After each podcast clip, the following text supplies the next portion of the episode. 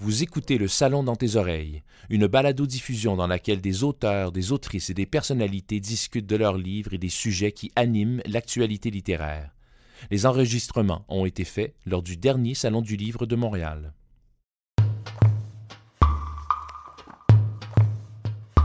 Dans la nuit avant le 18e anniversaire de votre enfant à besoin particulier, il ne se passe pas grand-chose de nouveau chez vous.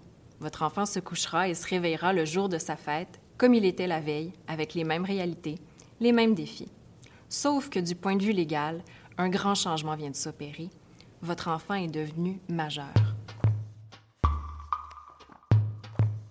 Oui, j'ai écrit ce livre-là, en fait, pour les parents, les proches aidants qui accompagnent euh, un enfant qui devient majeur et qui vit avec une déficience intellectuelle ou un trouble du spectre de l'autisme. Alors, on aborde tout ce qui est le passage à 18 ans, les régimes de protection, la solidarité sociale, les testaments de protection, euh, les questions de qu'est-ce qui se passe après 21 ans, l'hébergement, le travail. Donc, toutes les questions qui euh, concernent la l'avenir d'une personne qui vit en situation de déficience intellectuelle ou euh, de trouble du spectre de l'autisme.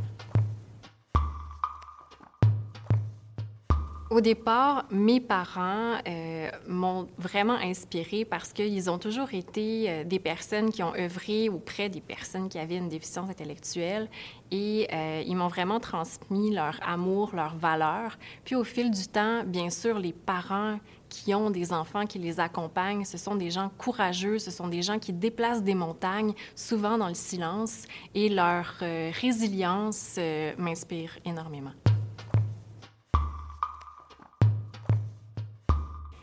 J'ai eu la chance euh, dans mon parcours de rencontrer plusieurs mamans. D'abord, j'ai rencontré Guylaine Gay à une émission de télévision sur le passage à 18 ans et c'est là où j'ai rencontré une autre maman, Marie-Claude Sénécal, avec qui on avait fait un petit guide maison de six ou sept pages pour accompagner les parents.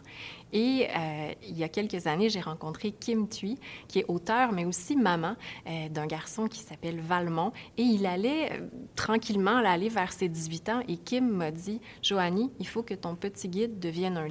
Il faut que ce livre-là soit connu de tous les parents au Québec. Alors c'est là où ce livre est né avec la fabuleuse équipe de chez Groupe Livrex.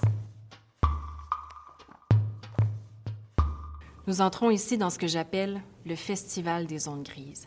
Les parents me disent souvent qu'ils ont le sentiment de vivre dans un monde parallèle où leur protégé n'est plus un enfant, mais n'est pas non plus tout à fait un adulte, un entre-deux mondes flou et inconfortable à certains égards.